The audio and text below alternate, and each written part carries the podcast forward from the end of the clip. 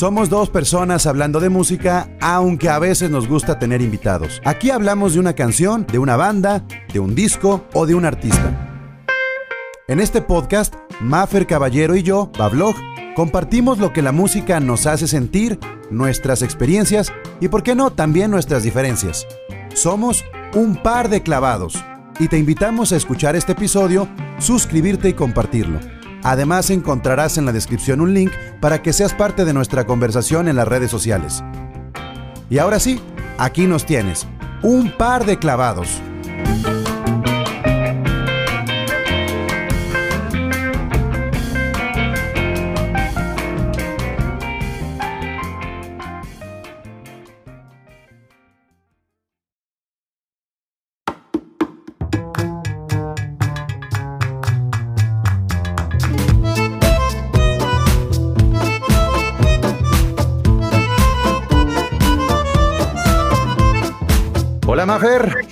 Hola Pablo, ¿qué tal?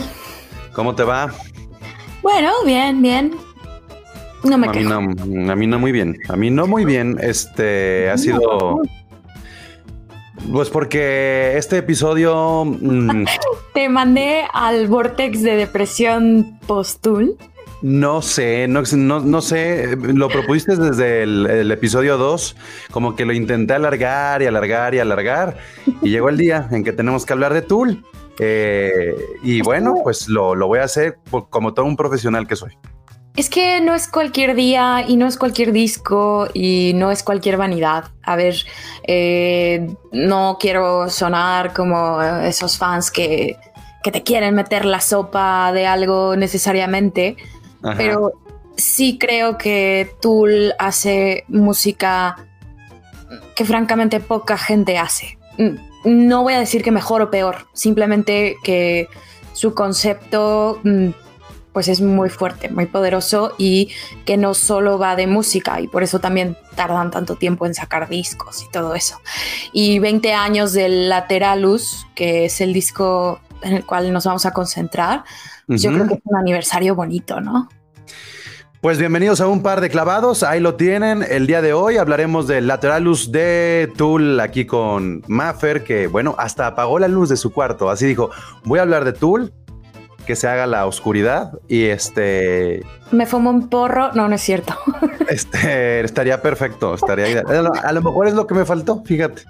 A lo mejor es lo que me Pues- faltó para estar en ese nivel de comprensión.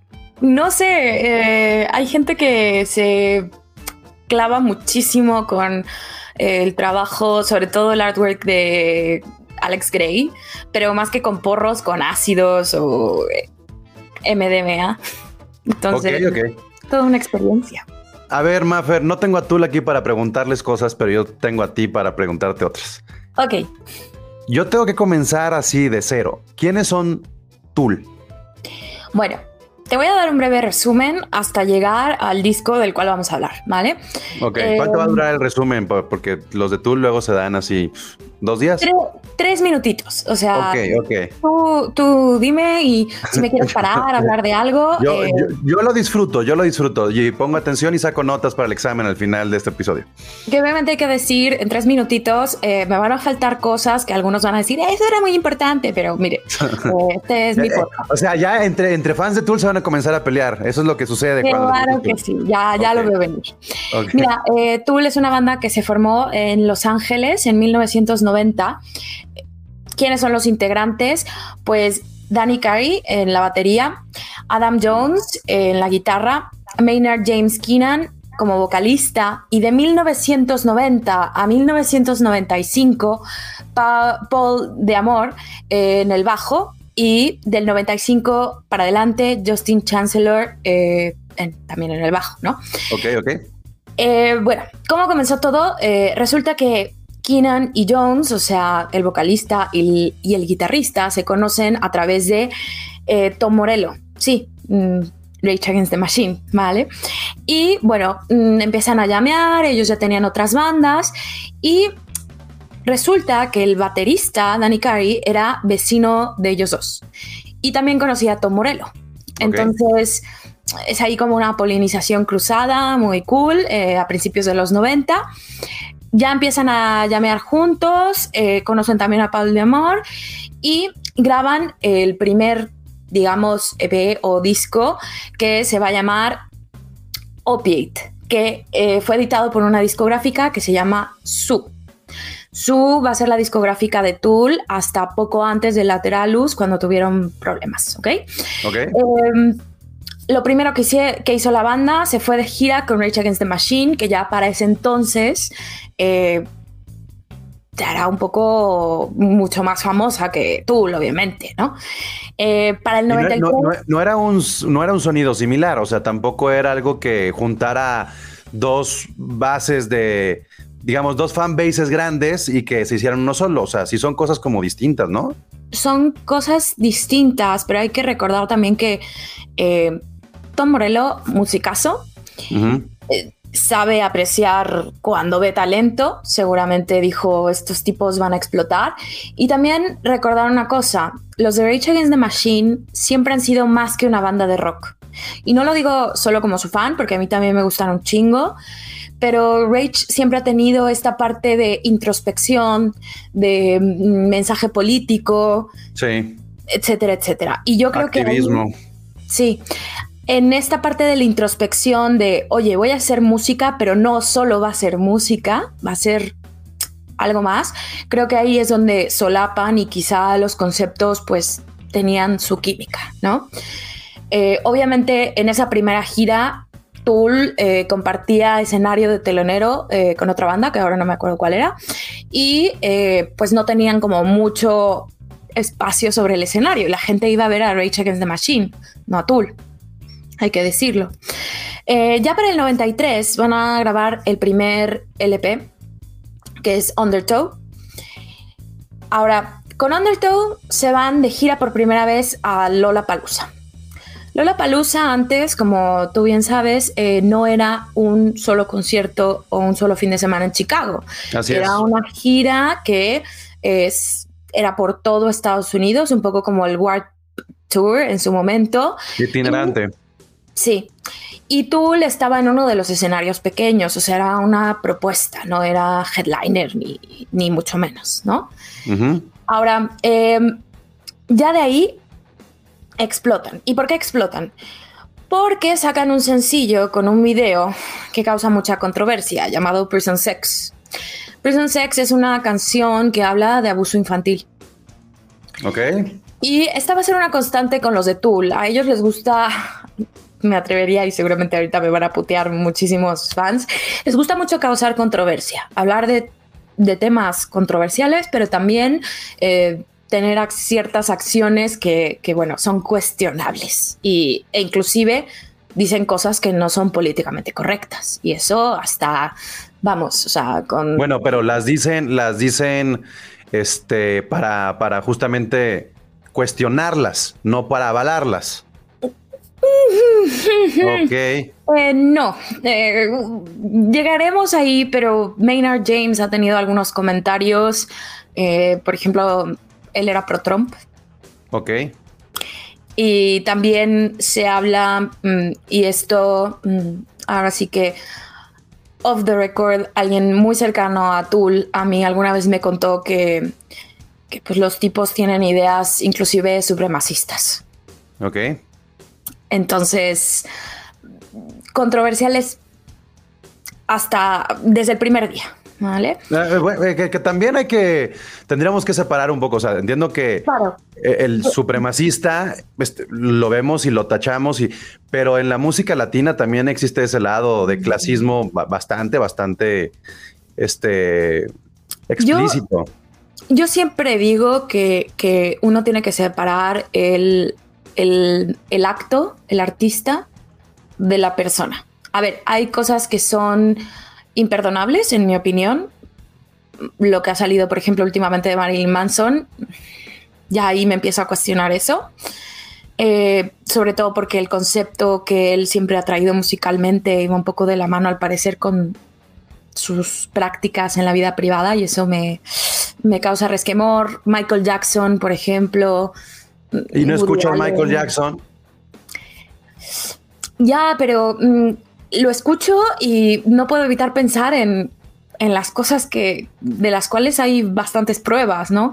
Entonces, claro que uno intenta hacer la separación y el arte no tiene por qué dejar de apreciarse por lo que hayan hecho esas personas empoderadas. Pero ciertamente, pues lo de Tool ha sido una constante en su, en su carrera y ha ido un poco creciendo. Pero bueno, con Prison Sex eh, hablan de abuso infantil. El video, mm, inclusive al principio, fue vetado en MTV. Esto, hay que decirlo, nada nuevo. Inclusive a Michael Jackson le vetaron un video, a Madonna le vetaron un video al principio de, la historia de MTV. Pero bueno, eh, ya para el 96 regresan a Lola Palusa, pero ahora sí como headliners, como grandes, ¿no? Y ese mismo año editan Anima, Anema, no sé cómo quiera llamarle la gente. Eh, de hecho, nunca aclararon cómo se pronunciaba el disco, pero bueno. Y eso es, y perdonen el francés, un putazo. ¿Por qué? Porque Anema mm, termina ganando un Grammy. Y claro, estamos hablando de una banda pro rock, metal, mm, o sea, vamos a ver, no es lo que se escucha en los Grammys. Entonces, eso pues les hace dar un salto. Ahora, eh, entre medias de la Nema y de Lateralus, que es el disco del cual vamos a hablar, que se editó en 2001, Keenan, el vocalista, decide formar a Perfect Circle, ¿no? Una banda que, bueno, muchos fans de Tool o no, eh, dicen, ah, es la respuesta comercial, el capricho de Maynard James y bueno, hay que respetárselo, ¿no?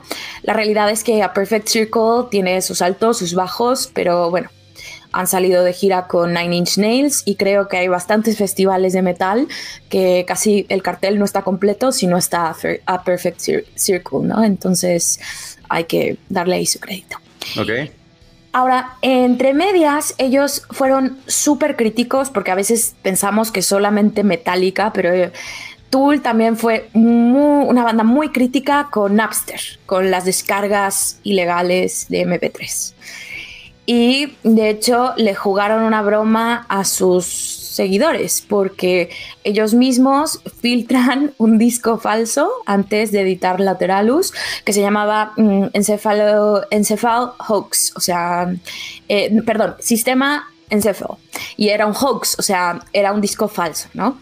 Y claro, empezó a, yo, yo, me acuerdo de esto, empezó a circular de Tool, el disco de Tool se filtró, se filtró, se filtró, y de repente, va, sacan el disco bien, porque obviamente la, otra cosa era una mierda, ¿no? Pero, pero te apuesto que a pesar de que era una mierda, había gente que decía, ya, ser unos genios, ya se la volaron, ya. Total, total.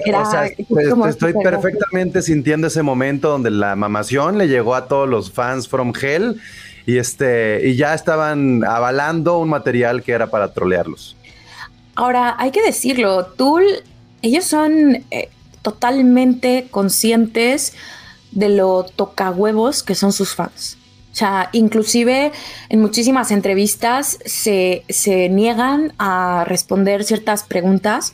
Es como eh, David Lynch, ¿no? Cuando le preguntan sobre sus películas, es como, por favor, dejen de analizarlo, o sea, solo disfruten, ¿no? Eh, pero al mismo tiempo creo que se retroalimenta un poco y que sí que hay una razón mm, de peso para que los fans muy fans de Tool se claven a, analizar absolutamente todo. Que si me atrevo, yo, a pesar de que Lateralus no es mi disco favorito de, Tool, sí creo que es el disco que, con el que más te puedes clavar si quieres, eh, no sé, pienso en el meme de este hombre con mil teorías en la espalda, como todo loco. Una mente brillante.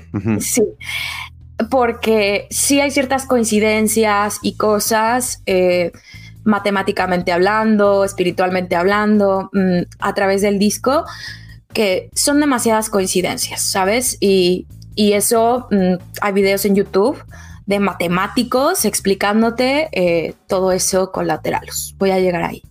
Pero bueno, hasta ese punto la banda. Ya después eh, graban 10,000 Days en 2006 y eh, el último disco, Fear Inoculum, en 2019. O sea, los fans de Tool estuvimos esperando 13 años para un nuevo disco entre 10,000 Days y Fear Inoculum. Y me atrevo a decir que no nos decepcionó. Y que inclusive, pues, ah, vamos a entendernos, o sea, estuvo en los 10 primeros lugares de iTunes, el disco entero, eh, unos días antes decidieron sacar toda su música a los servicios de streaming y también estuvo topando las listas un mes o algo así. Y o sea, eso te habla de, ok, sí, hay fans muy clavados de Tool, pero en realidad yo creo que es una banda que le gusta más gente de la que creemos, pero tal vez no, no todos somos como, ah, Tool, Tool, Tool, Tool. No sé, eh, esa es mi percepción. Pero bueno, vamos a llegar y te voy a hacer la pregunta. ¿No crees que igual y seguramente esta semana, como escuché en tu live, estuviste escuchando Lateralus de Tool y tal? Y leí alguna crítica en donde decía que lo que muchas veces no le gustaba a la gente de Tool es que su música no es para provocar dopamina. O sea, es decir, la música de Tool no es para que estés feliz y claro. te vengas arriba. Eh, ni siquiera es este metal eh, como enojado del todo, o sea, sí hay una parte de enojo, pero no es que te provoque Es que no viene esa melodía, no viene esa melodía que a lo mejor puedes tararear. Eh, exacto, pero sobre todo que, bueno, mm, tal vez son discos más para la introspección. No estoy diciendo que a ti no te gusta ser introspectivo, sino que simplemente estamos muy acostumbrados a que toda la música que escuchamos nos, nos provoca emociones, pues no necesariamente positivas, pero más fuertes. Y Tool es como para, para Pero, pero no crees que también, por ejemplo, Beethoven tiene algo así eh, y Beethoven de cierta manera puedes tener un poquito más de empatía con su sonido. Bueno, pero hay que recordar que Beethoven escribe la quinta sinfonía porque el tipo quería levantar la revolución. pero bueno, mira, ahora mira. no suena super chill, pero, pero en su momento eso era como ¡bam! Eh, pared de sonido.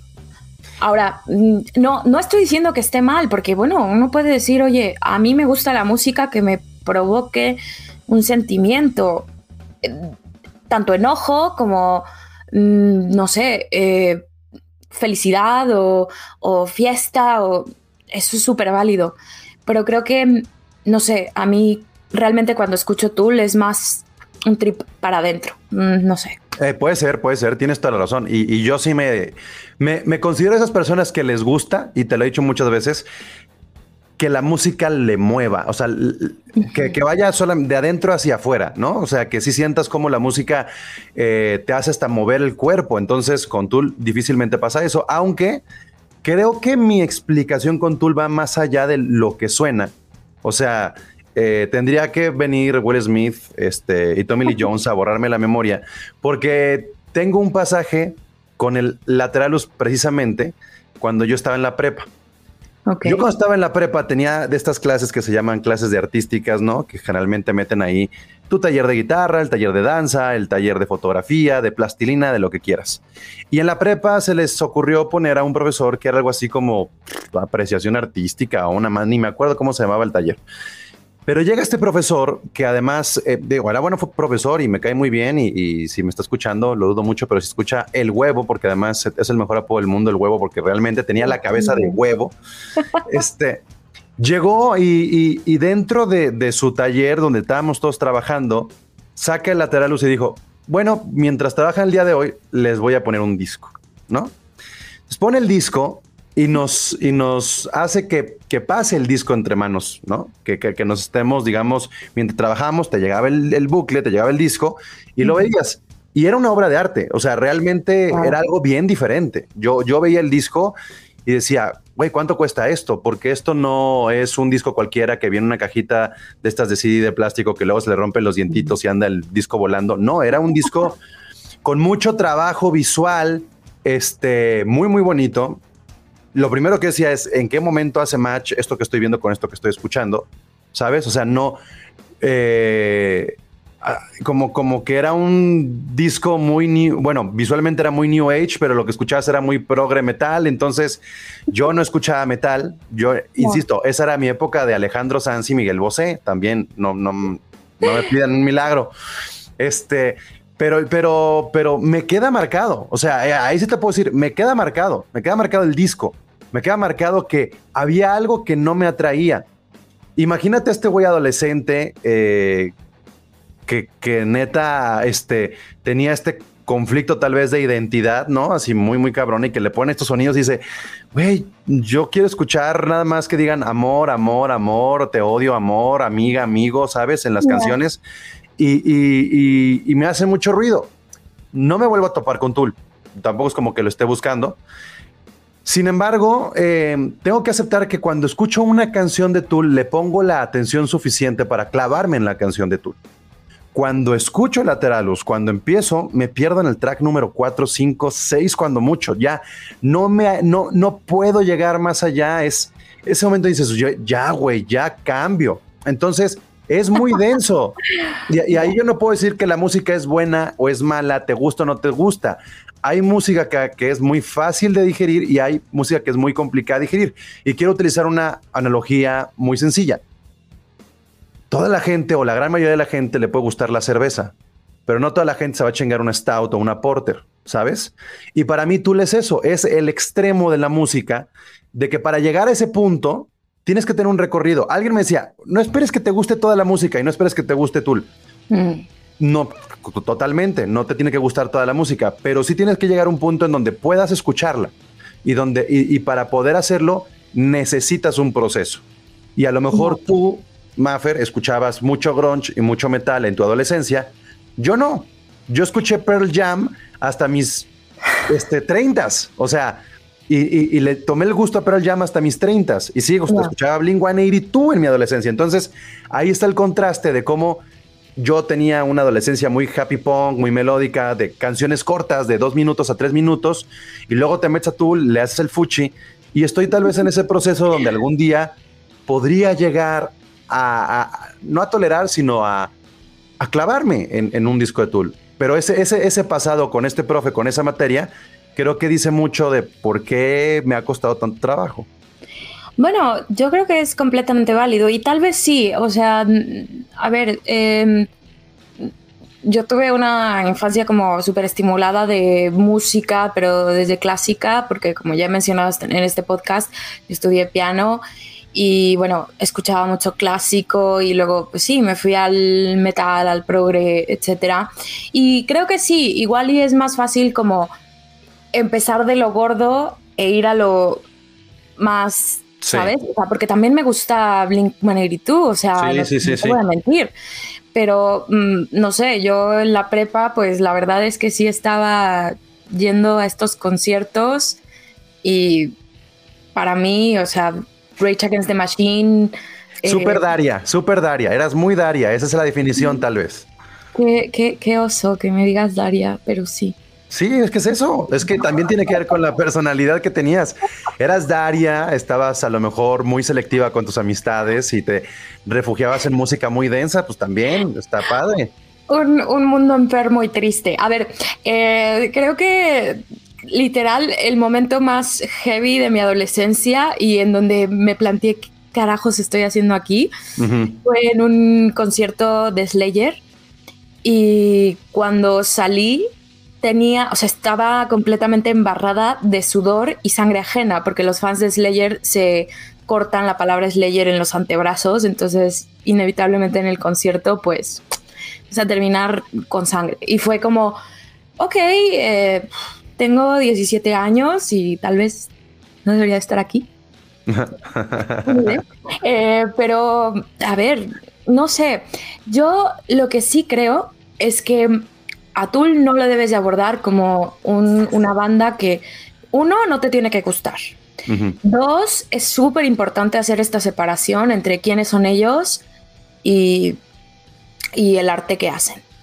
Tres, no creo que tengas que tener un nivel de inteligencia para entender Tool. Eso es una pendejada. Creo que se trata más bien de, la experiencia y cómo estás dispuesto a, abordar este disco, ¿no? O sea, si tú me dijeras, Maffer, ¿cuál sería la mejor forma de escuchar un disco de Tool? Yo te diría, güey, una noche con tus audífonos en tu cama viendo el techo.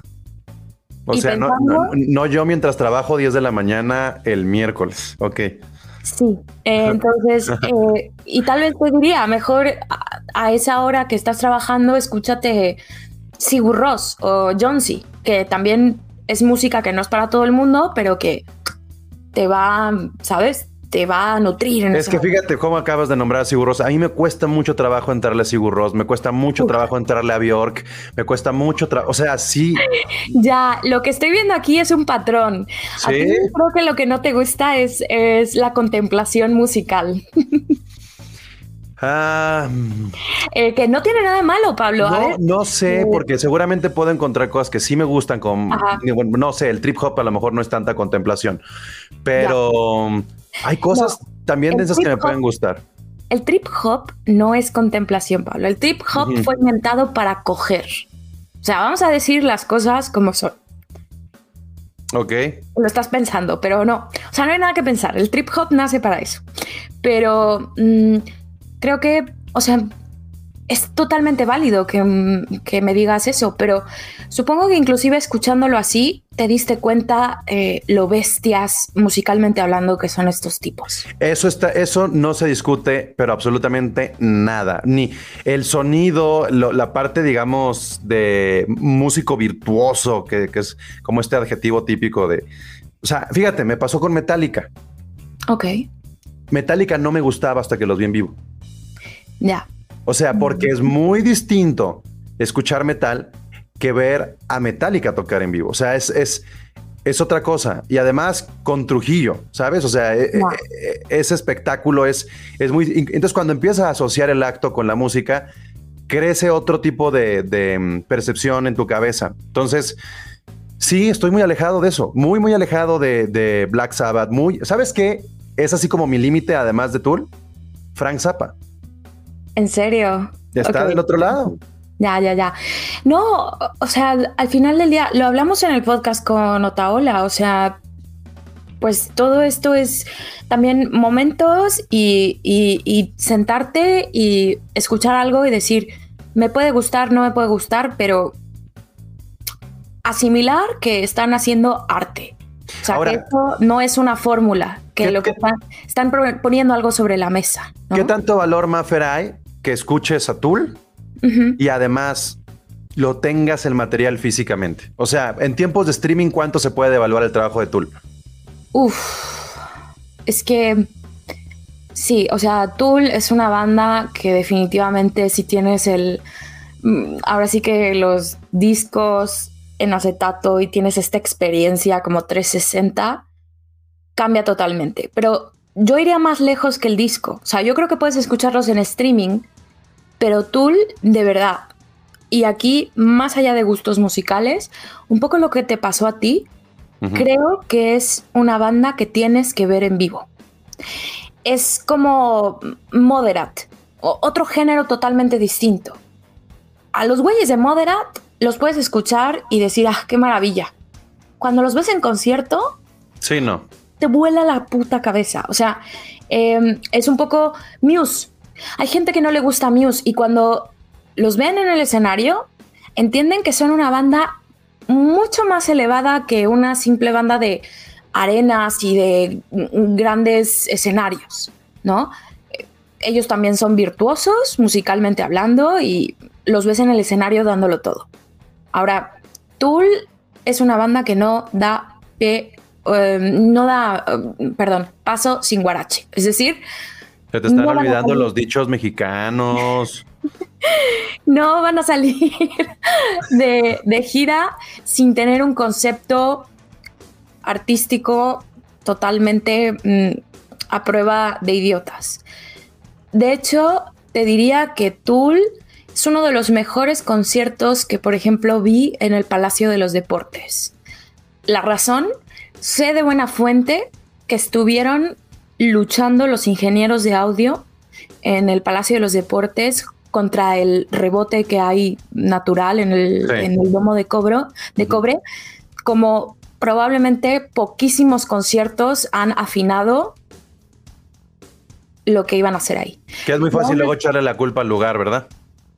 A ver, no, a ver, tienen unas bestias de ingenieros de audio y es cierto que, pues la verdad, en la cumbre Tajín en ese 2014 sonó mucho mejor, pero también es que el Palacio de los Deportes, me atrevo a decir que es uno de los venues más difíciles en el mundo para que el sonido esté bien, para que el último de la última fila no escuche ese rebote. O sea, es muy, muy, muy complicado.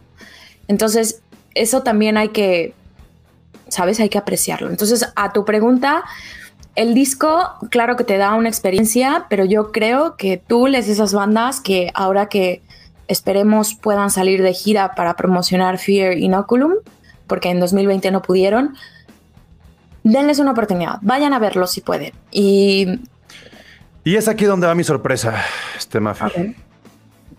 Chan, chan. Ya los vi en vivo. Ok y no pasó absolutamente nada. o sea, y además en ese, en ese, en ese lugar, los vi en Cumbre Tajín, este, donde también vi a Bjork y tampoco pasó absolutamente nada. O sea, Entonces, no tienes corazón, Pablo. pero, pero, pero fíjate, pero, pero me clavé con Primus. O sea, si algo recuerdo muy bien de ese día, fue Primus. O sea. What the fuck? O sea, ¿cómo, cómo? Eh, ¿Qué? Eres como un animal mitológico. O sea. Pues más, más bien, a ver, también ponte a pensar esto. Eh, creo que tiene hasta, habla bien de mí, pues. O sea, dentro de, tú sabes que la escena de, gente que va a festival está lleno de posers. O sea, para mí sería muy sencillo llegar a este episodio, aventarme un otro que otro artículo así de Tool y entrar a la mamación y hablar muy bien y decir, yo ya fui a ver a Tool y mucha gente me envidiaría y todo esto. Pero también creo que cuando tienes un cartel como el de ese día, que era eh, este Primus, este Pucifer, Tool, creo que es lo que recuerdo que estaba en Cumbre Tajín, que fue la edición donde también estuvo Jack Johnson, al cual no llegué. Este, ¿y quién más estuvo? No recuerdo, pero bueno, me acuerdo más de lo que sentí con, con Primus y luego con Tool como que me fueron perdiendo, me fueron perdiendo. Tal vez fue como que too much, demasiada experiencia. En lugar de ver solamente a Tool, a ellos solos en un concierto, los vi en un festival y tal vez eso afecta un poco, ¿no? Creo que puede ser distinto. Pero pues no hubo un, no hubo un gancho y este, no sé, a lo mejor me hace falta una neurona o algo así. No, no creo. Eh, creo que igual y tu, tu adolescente tiene algo que ver. Porque fíjate qué curioso, hablando de cuando fue Tool a... Primero anunciaron Cumbre Tajín, ¿no? Y no sé si te acuerdas que hubo muchísima controversia de cómo es posible que el gobierno del estado de Veracruz esté pagando una banda que tiene canciones como Prison Sex. Y Total, estaba en las noticias. Y mi papá, que hay que decirlo, mi papá tiene 75 años, o sea, no es ningún jovenazo. Me preguntó, oye, ¿qué, tiene esa banda Tool? Me dijo, a ver, pónmela un día que veníamos en el coche, ¿no? Y total, se, la puse y me dijo, a ver, eh, méteme canciones de ellos en el iPod, ¿no? Y resulta que mi papá los estuvo escuchando y, y me dijo, pues a mí me gusta mucho. O sea, y mi papá no entiende inglés, ¿eh? O sea, no, fue letras ni nada. Dijo, pues, pues a mí se me hacen buenos músicos, no sé por qué se están quejando. Cosas peores ha pagado el estado de Veracruz, ¿no? Como a Proyac y o Nervo en esa, en esa misma edición, ¿no? Y hay que decirlo, bueno, también mi papá es un señor un poco raro porque el otro día me pidió un playlist con las canciones, y cito, con las canciones de vikingos, eh, refiriéndose a Sigur Ok. Eh, sí, sí, sí, es que es maravilloso, pero bueno, eh, le gusta Eminem, no entiende que está cantando Eminem, pero le gusta mucho y guachaguachea las canciones, pero bueno, el caso, creo que, mm, a ver, en 2014 todo el mundo estaba muy emocionado por Tool, porque ellos nunca habían ido a la Ciudad de México, hay un componente de sus eh, mm, ideas que ya he mencionado, que no iban a países de Latinoamérica, solamente habían visitado creo que Brasil Ajá. Y de hecho, pues en los conciertos mmm, fueron muy parcos. O sea, con el público mexicano, como músicos lo dieron todo, pero no fue como esa conexión. Como los Kings of Leon. Así son los Kings of Leon también. Hola, eh, buenos días, bye. Vámonos, acabó, adiós. Eh, por ejemplo, los Foo Fighters, cuando por fin fueron a México, o sea, Dave Grohl se caía de la vergüenza, de la pena que le daba no haber ido antes. O sea, y lo decía así de, ¿cómo no hemos venido antes? y lo, decía en el concierto. Y estos güeyes fue como, Meh. Ahora, ¿por qué vienen a México? Bueno, van a México en 2014 porque Cumbre Tajín para ellos, y lo dijeron, era un festival distinto y tenía mucho más que ver con la espiritualidad. ya. A destruir las pirámides, así de mm, hacer, simbrar, hacer simbrar el suelo sagrado. Ok. Pero bueno, eh, haya sido cual haya sido la razón, igual y les pagaron muchísimo. Ya, vieron a Bior que había estado antes, también eso influye muchísimo, ¿no? Es también perseguir van atrás de otro, ¿no? Los fans de la mamación y las bandas de la mamación. no, no, muchachos, no es coincidencia que los Queens of the Stone Age hayan ido por primera vez a México y a los seis meses tengamos a los Foo Fighters. O sea, vamos a ver. Claro. Eh, entre ellos hablan y, saben dónde, dónde está, ¿no? Y cómo, cómo los trataron los promotores, cómo los trató el público, etcétera. Ahora, regresando un poco a Lateralus, a ver, es, es heavy, es un disco muy heavy porque te inunda en sensación y creo que hay una batería que puedes decir muchas cosas, pero Danny Carey es uno de los mejores batacos vivos, o sea, mm, eso, mm, ahí pongo mis manos al fuego y es una batería que te golpea. O sea, escuchar Lateralus de Tool no es es placentero, pero no es una. Pero no, no es sadomasoquista. ¿Un poco? Un, poquito, sí. Es que, es que es eso, ¿no? Como que también es ese. Es. Mm, pues ese placer, pero, pero no ese placer, ¿sabes? Ya, eh, ok, me estoy sintiendo profundamente, me estoy poniendo colorada. Los que están escuchando el podcast no lo verán, pero. a ver, eh, o sea, un poco me estás proyectando en me sufrir. Ok. Ok, ok. A ver, sí, eh, hay, un, hay un sufrimiento a la hora de escuchar Lateralus, porque además estos güeyes están jugando con tu mente bien cabrón. Y eso miren, no me voy a meter demasiado porque hay súper buenos videos al respecto en YouTube y de especialistas, de gente que sabe matemáticas y bla, bla, bla, bla. Pero está súper, súper, súper analizado que la canción homónima del disco, Lateralus, es una serie de Fibonacci y cumple como, em, digamos, la serie de Fibonacci es cuando la suma de los números es, es algo súper complejo, pero bueno, esto forma como una espiral que le llaman la espiral sagrada o también le llaman el, ¿cómo? La razón áurea que utiliza Leonardo da Vinci en sus pinturas. Sí, esta espiral de, la composición también artística que hace que un cuadro se vea bonito, atractivo, perfecto, sí. Y, obviamente la razón áurea la encontramos en la naturaleza, eh, en plantas, en fractales y obviamente en el universo, ¿no?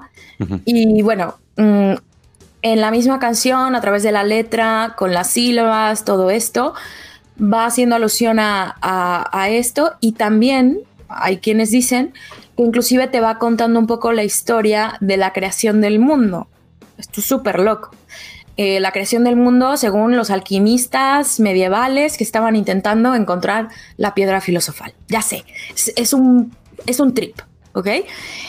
Ahora, lo más irónico y lo más gracioso es que en esta misma canción, él literalmente, y voy a citar aquí, te dice, overthinking, overanalyzing separates the body from the mind. O sea, pensar demasiado algo, analizar algo demasiado, separa al cuerpo de la mente. O sea, te está diciendo, no analices lo que estoy haciendo, lo que estoy diciendo y aún así te lanzo una canción que matemáticos se ponen a analizar y se dan cuenta que existe una serie de Fibonacci y que no mames, güey.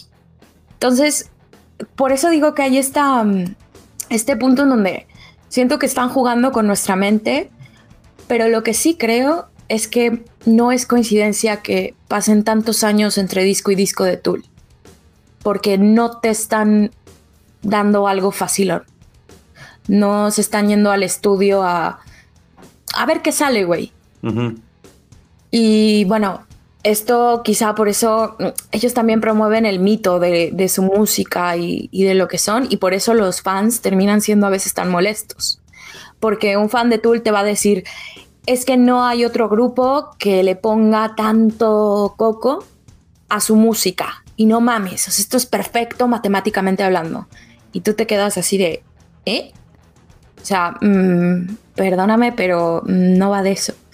Y si hablamos de perfección en la música, lo siento, pero ya los señores con peluca hace mucho, mucho, mucho tiempo escribieron esas cosas perfectas, ¿no? Claro. Pero no podemos negar que son unos musicazos y que tienen un concepto, que te lo venden, que lo hacen a propósito, que no. Eso no Pero ah, ah, es que una cosa es la técnica y otra cosa es. Sí, son unos musicazos. No podemos negar que que los del Divo tienen una voz increíble. También. No. Pero, pero no podemos negar que Cristian Castro es también una voz increíble, ¿no?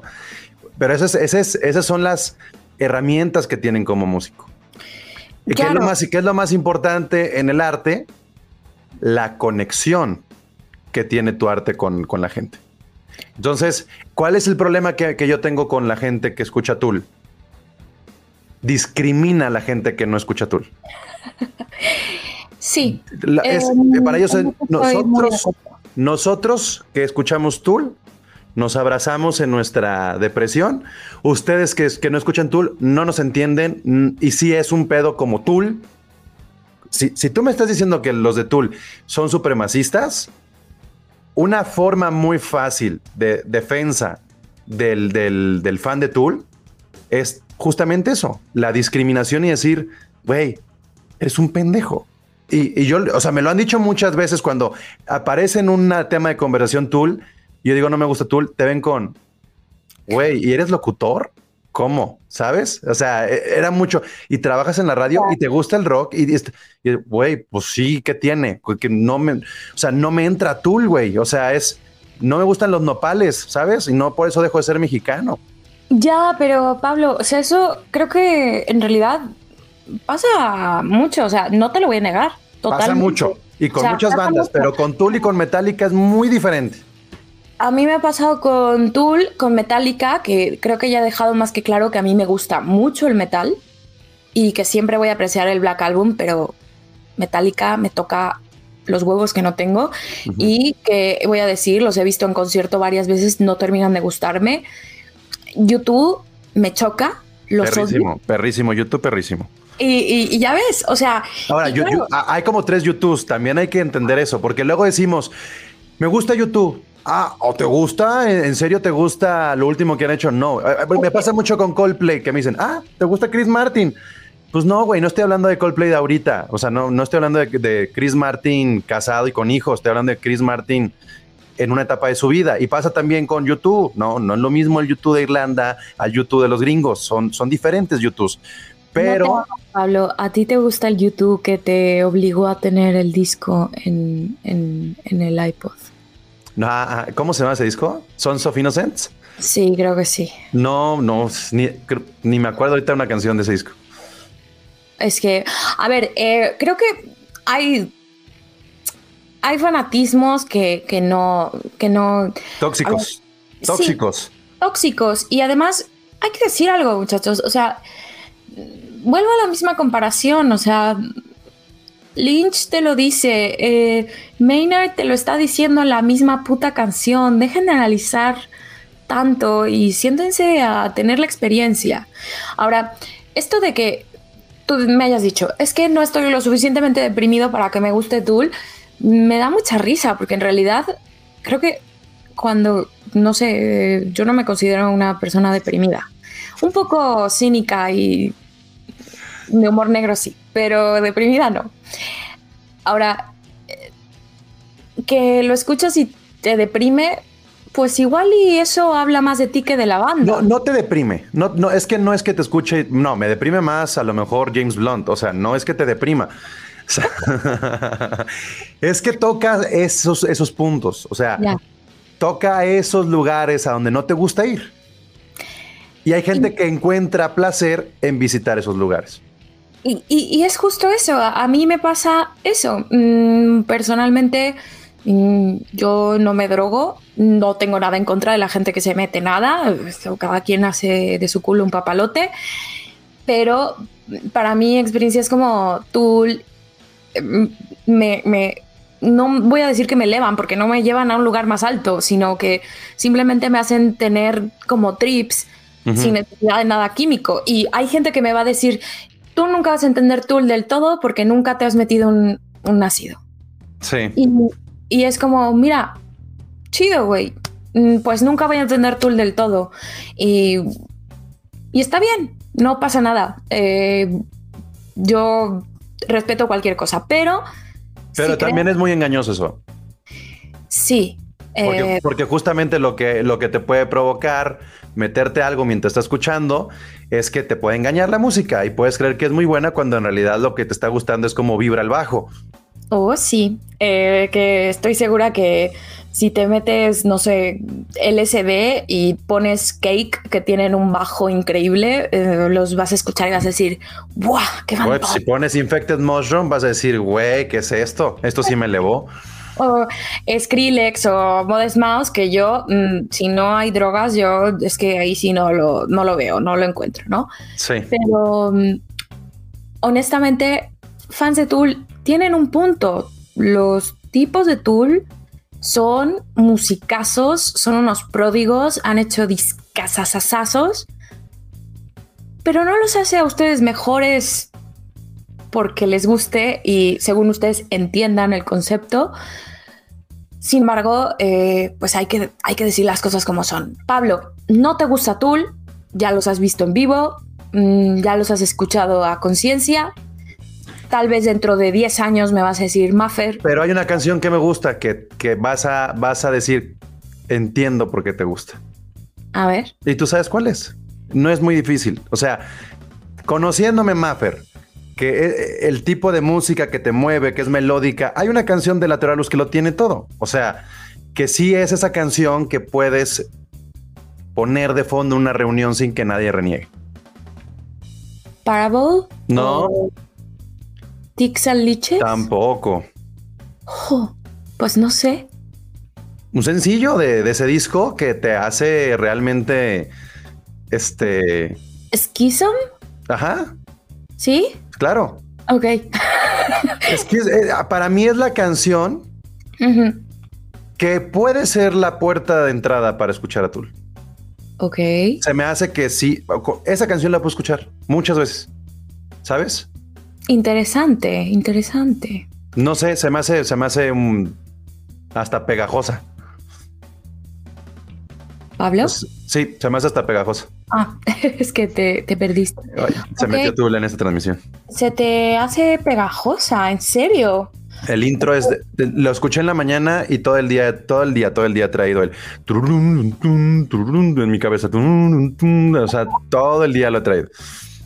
A ver, eh, yo no sé, tengo que decir que igual y a veces yo, no sé si a ti te pasa, Pablo, pero a, mí a veces me sucede que digo, ¿me gusta este artista o es simplemente porque siento añoranza de, de lo que representó para mí en, en algún momento? No sé si te pasa. Totalmente, y lo mejor es cuando son las dos cosas. Sí, pero a veces como que no sé, como que me pregunto si está ahí. Y con ciertas canciones de, de Tool, como que eso es justamente lo que sucede, que digo, ok, a Maffer del presente le gusta realmente Tool o, mm, o simplemente es lo que me hace sentir de, pues no sé, del, del pasado, por así decirlo. Y, y, con, de hecho, bueno, no es una canción, es todo el disco con Anema, pero la canción homónima es donde más me pasa. Y, y tengo que decirlo que es una de estas canciones súper bonitas para mí porque cuando puedo estar súper enojada, la escucho y es como mis cinco minutos de respiración escuchando Anema y te juro que me centra. O sea, no me enoja más, eh, me, me da como calma. Y claro, escuchas la canción y es todo menos calma, pero a mí me, me centra. Aunque tengo que ser honesta, y también hay ciertas canciones de, de Used o My Chemical Romance que también hacen eso. Entonces, eh, creo que estoy un poco tocadita, pero bueno. Daria, Daria, ¿qué te puedo decir? Creo que escuchar a Tool es como ir al cine. O sea, ¿Eh? y, y habrá gente que le gusta una película muy cabrón, pero no por eso la va a consumir todos los días o una vez cada cierto tiempo, porque pues de repente eh, te puede mover, te puede llevar a lugares incómodos, pero al final lo puedes disfrutar cuando te vuelves a topar con, con esa gran película clavada que, que te, que te puede provocar, ¿no?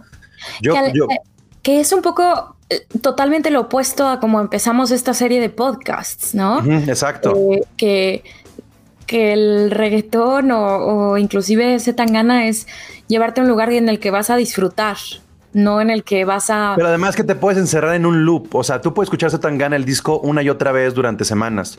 Yo no creo que tú tenga eso ni para el más fan. Mira, yo es que... Bueno, hay de todo, claro, hay de todo. Pero, me creo todo, pero... pero en sí, ese promedio hasta, hasta no se lo perdonarían. Veo, veo tu punto, o sea, mm, tampoco es como que voy a mamar y voy a decir, uh, sí, eh, yo escucho la discografía entera de Tool cada semana. No, o sea, no. Es más, vámonos a los números fríos. Ok, Vámonos a los números fríos. Vámonos a ver cuántas veces se reproduce Tool. Uf, Y se reproduce la canción que más se reproduce, justamente es la que más me gusta. Ah, sí. 48 millones en Spotify. Y eso que solo llevan tres años en Spotify. 48 millones es un buen número. Ahora, sí es muy parejo. Está The Pod, luego Sober, luego 46 and 2, luego Sting Fist y están parejitas todas, pero, pero no es un artista donde tengas todo el disco nuevo parejito, ¿sabes? Ya. Bueno, eh, que ojo, eh, eh, al principio sí que estuvo. De hecho, mm, o sea, Fear Inoculum vendió una cantidad de copias en físico que dejó, al menos en Estados Unidos, hicieron falta copias. O sea, tuvieron que sacar como de, de emergencia. Entonces, hay una versión de lujo. Eso es relativo, eso es relativo. Puedes imprimir a lo mejor una cantidad reducida. No, pero no fue reducida, simplemente hicieron los cálculos, o sea, como habían estado vendiendo los discos de esos géneros. Sacaron eso y, y, este y bueno, la gente al parecer 13 años de espera pues fue suficiente para que salieran a la tienda y compraran el disco sabiendo que los de Tool no iban a hacer nada. Porque el Club de la Mamación también representa que un fan de Tool hasta compra dos veces el mismo disco. Sí, eso sí. O sea, es, es, es eso. Es, es- es- dices, güey, ¿sabes? Eh, pero bueno, mm, no sé. Está bien. no, yo- mira, yo respeto mucho los gustos. Obviamente, este, qué bueno que les guste Tool. Eh, pero si a alguien no le gusta Tool, ustedes, si me están escuchando y son muy fans de Tool, cuando alguien diga no me gusta Tool, no lo vean con, con, con este, ¿cómo se dice? Con desprecio. Ajá, con lástima. O sea, no lo vean con lástima de. Simplemente entiendan que hay lugares emocionales donde a mucha gente no le gusta ir, ¿no? Y, y- y ya, nada más. Está bien, está bien. Es como, no sé, a mí me pones lo de Radiohead actual y te quiero matar. O sea, Y con, y con la iluminación que tienes hoy, sí te la ando comprando. Sí, la ando comprando porque sí, de de verdad, Maffer apagó su cuarto y nomás se iluminó su cara de abajo hacia arriba para Dios que mío. se viera así como, como este meme que está circulando ahora de Hank de Breaking Bad, así que este, más o menos, algo así se ve.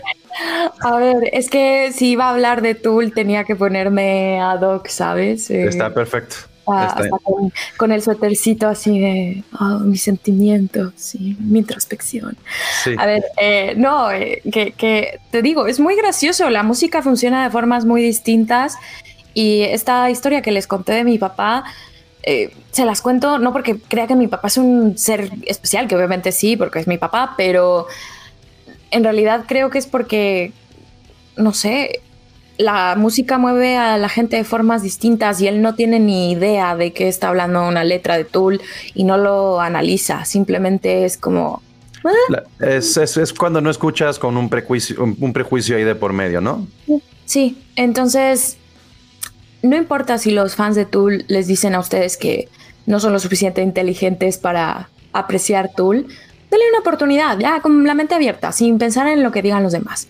Que al final del día se aplica con el reggaetón, se aplica con Tool, se aplica con Britney Spears, que por cierto tenemos... Con Julián. por ahí. Eh, pero bueno, sí, con, con Julián, con el Buki, del cual ya me amenazaste que vamos a hablar. Eh, y se persina, Pablo. Oye, regresaron los Bookies el fin de semana y estamos hablando de Tool. O sea, ¿Qué pasó? ¿Qué te digo? Eh, el universo y sus, y sus rarezas. Y me lo perdí además. Ching. bueno, bueno. Eh, ¿Qué te digo? A mí me tiene consumida la serie de Luis Miguel. Eh, dirás que soy Daria y que no tengo corazón, pero... bueno, depende de qué te guste de la serie de Luis Miguel. Vemos si sacas a Daria o no sacas a Daria. Na, na, na, na, na. O sea, porque luego hablaremos de con quién te proyectas en la serie Luis Miguel. ¿A qué le estás poniendo atención? ¿A qué le estoy poniendo atención? Eh, a Luis mi joven, al, al, a Luis mi que perdió el oído y se justifica todo, que todo, todo lo malo que le pasó a Luis Miguel no fue por Luis Miguel, sino por alguien más pendejo que Luis Miguel. Es que, ¿sabes qué? Y esto mm, se anexa con un poco con Tool.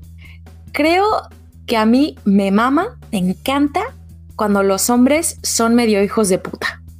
Eh, no conmigo personalmente, pero en su persona, porque a mí si la o sea, si algo disfruto es cuando en la serie eh, Luis Miguel dice cosas como, en tu vida me vuelvas a tocar, güey. O sea, es como, gracias, y tienes que ser así porque eres Luis Miguel. Pero entonces, entonces también te mama el personaje de, no, no, no, no, Alex, Alex me mandó a negociar con Frank Sinatra y ya lo cerré.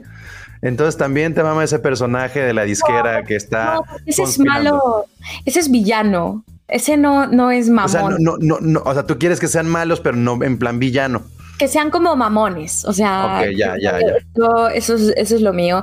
Y que no hay nadie más mamón en la pinche música que, que el vocalista de Tour. O sea, Maynard James King es un mamón. Ni, ni Gustavo Cerati era no. De hecho, dice que Cerati era muy, muy amable con, la gente fuera de, como el entorno. O sea, si él iba a un bar, que los bares en Tijuana lo amaban, eh, cuentan que Cerati era muy amable. Entonces, no sé, pero la mamonería tiene algo de ¿Nivel Gallagher también o qué? Sí, la neta sí. Y del nivel Liam, no del nivel Noel. ¿De qué te digo? O sea, yo los veo de lejitos y digo, sí, es que tienes que ser así, O sea, te lo mereces. Pero por, eso, otro por eso vives en Madrid. Ah. Pero por otro lado, eh, solamente, no sé, ya para interactuar el día a día, busco un Jarvis Cocker, alguien que cambie su propia llanta en su documental de música. Quieres andar en bici y tomar café por la vida, ok. Sí, sí. Eh, pero bueno, Señores, tenemos muchísimas cosas por delante. Prometo que ya no voy a torturar a Pablo hablando de Tool. Y bueno. Aquí, sangre en los oídos, aquí. Yo, con sangre en los oídos, ¿sí? Pero sí, es denle una escuchada al Lateralus. 20 añitos del disco. Ha envejecido sumamente bien. Y, déjense golpear por la batería de, de Danny Kai y todo este eh, trip que conlleva el disco entero. sí, es una, experiencia que se tiene que tener. O sea, no, tampoco le estoy dando la vuelta. Escucharlo, aunque no se disfruta a ese nivel, sí te deja algo y sí te. Estos sonidos que van muy alejados de lo que uno está acostumbrado a escuchar dentro del metal del progresivo, esos tamborcitos, ¿sabes? Eso trae otra onda también muy... Sí se nota que es una cosa espiritual, pero es como cuando intentas meditar y no puedes, ¿sabes? No puedes tener tu mente en blanco. Pues sí, Pablo, pero esas cosas no son para todos. O sea, yo no hago yoga. Son para todos, pero tienes que llevar un, tienes que tener un proceso. O sea, no, no digo que, te, que, para todo sea que te guste, pero para poder tocarte las puntas de los pies con tus dedos, con tus manos. No, oye. Perdóname. Para poder, yo estoy hablando de flexibilidad, para poder tocarte la punta de los pies con tus dedos, tienes que bajar poco a poco, poco a poco, y luego vas haciendo yoga y luego vas haciéndote más flexible. Con Tool debe pasar algo similar. Estoy seguro que para llegar a Tool tienes que tener un proceso y no puedes dar un salto así nomás. Ay, yo escucho al J y ahora ya puedo escuchar Tool. No, no, no va por ahí. Hay que decirlo, eh, yo no hago yoga porque la única clase a la que he ido, alguien se echó un pedo y yo me reí y la gente se enojó. Pues Entonces, cambia, cambia de estudio, hay muchos. No, pero a ver, eh, yo no quiero practicar algo en donde no te puedas reír de un pedo. Y tal vez mi meditación sea escuchar Tool y, ¿sabes? Y no pasa nada. Mm, hay de todo para todos, pero ábranse un poco a las experiencias y Lateralus, en mi opinión, es una experiencia. Muy bien, muy bien. Tú dices, ábranse a la experiencia y los otros fans dicen, ábranse a la, bueno. Y bueno, ¿eh? Tú hablas de tocarse. Eh. las puntas de los dedos, de los pies. Es todo lo que dije. Maffer, pues bueno, este. Ahí está. Yo sé que va a haber una parte 2 de Tool o algo similar. ¿no? Yo sé que Frank Zappa me está esperando en algún, alguna estación de este podcast. Muy bien. Seguramente. Pero, a ti te está esperando Marco Antonio Solís. Y el gran disco, el, el lateral del Buki se llama Trozos de mi alma. Y algún día lo tendremos. Muy bien, Pablo. Pues nada, eh, que la pasen bien. Queremos escuchar sus opiniones, sus mentadas de madre, sus eh, felicitaciones por Twitter. Agradecerles. Créanme que los leemos a todos, intentamos contestarles.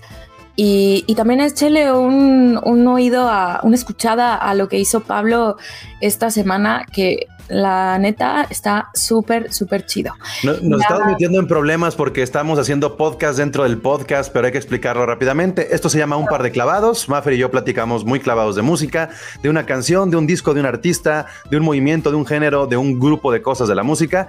También tenemos el formato Un clavado con. Invitamos a alguien a que se una y se haga un trío aquí de conversación musical. Y ahora lo que acabamos de hacer es un clavadito donde de manera individual, en esta vez fui yo, pues platiqué con un artista nuevo que eh, se llama el, Arturo, que es lo que está por ahí ya publicado, y luego Maffer se tendrá sus clavaditos y hará también cosas de manera individual para que también escuchen pues por dónde va. La, la, la, la, la.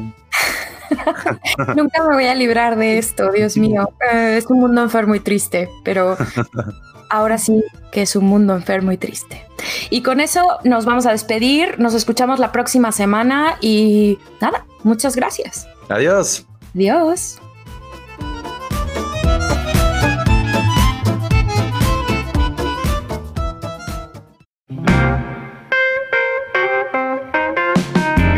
Que acabas de escuchar es un par de clavados. Nos puedes escuchar en Apple Podcasts y también en Spotify. Comparte y califícanos. Queremos saber de ti. Estamos en Twitter en arroba world y en arroba pablog con bechica. Adiós.